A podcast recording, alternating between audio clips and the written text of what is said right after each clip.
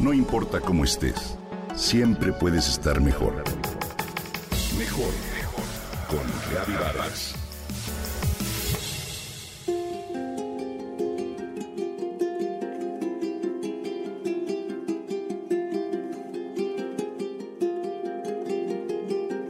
Cada vez que nos sentimos vulnerables o amenazados, deseamos encontrar certeza, seguridad y un terreno sólido sobre el cual pararnos. Sin duda esa necesidad se acentúa en tiempos complicados e inestables como los que vivimos ahora.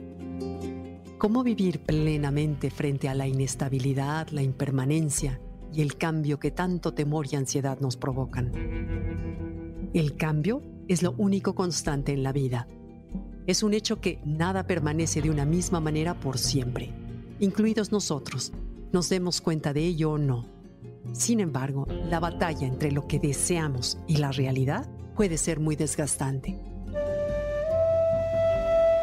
En el budismo se diría que no es la impermanencia en sí lo que nos angustia, sino nuestra resistencia a vivir en la incertidumbre.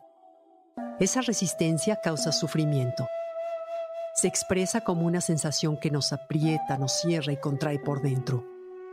La ironía es que nos preocupamos tanto de las posibilidades futuras que no apreciamos lo que sí tenemos. Hay dos caminos. El primero y más común es buscar la salida rápida que nos aleje del dolor, la ansiedad o el temor para aferrarnos a las ideas que tenemos u optar por puertas falsas que ofrecen seguridad momentánea, como son el placer, el trabajo, la comida, la bebida, el sexo, la crítica o el juicio. O bien pasar horas conectados a los juegos electrónicos, las redes sociales o la televisión. Lo frustrante es que por dichas vías la tranquilidad nunca llega del todo. El fantasma de los temores vuelve a aparecer de manera irremediable en especial a las 3 de la madrugada.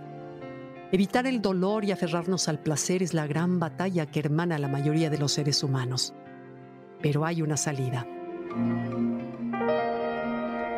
¿Sabías que emociones como el enojo y el temor son respuestas automáticas que duran solo 90 segundos desde el momento en que surgen hasta el fin de su trayectoria? 90 segundos son todo como lo explica la neurocientífica Jill Bolte Taylor en su libro My Stroke of Insight. Si la energía negativa dura más, es porque nosotros la replicamos y la impedimos salir. La alimentamos por horas, meses o incluso años hasta que se convierte en un hábito, una cárcel y finalmente en algo que no es vida. La segunda opción es aceptar la ambigüedad en la que todos vivimos para trabajarla, en lugar de escapar de ella. No hay de otra. Como en todo viaje del héroe, la salida se encuentra luego de atravesar el fuego. ¿Requiere valor? Sí, pero es la única manera de alcanzar la libertad.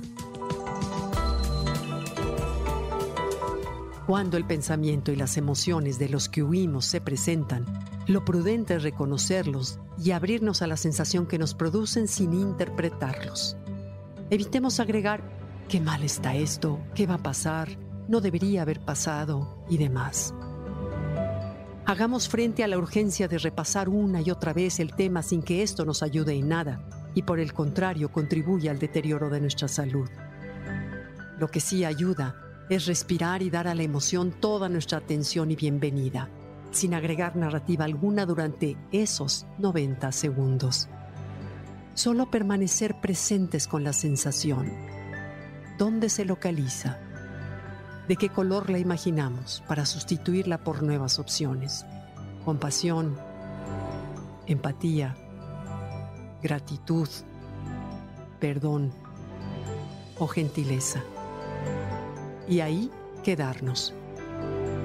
No podemos escapar del cambio. El reto es reconocer que nuestra resistencia es la que nos hace sufrir. ¿Qué pasaría si respetáramos el flujo de la vida en lugar de pelear contra él? ¿Cuál sería entonces nuestra calidad de vida? Es un hecho que podemos vivir contraídos y enojados o bien relajados en aceptación. Tomemos 90 segundos para asimilar lo que la gran maestra llamada vida nos quiere enseñar para nuestro desarrollo.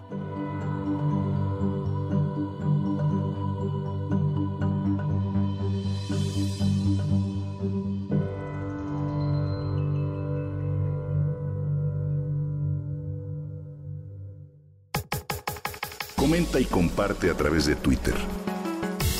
No importa cómo estés, siempre puedes estar mejor. Mejor, mejor, mejor. Con Gaby Vargas.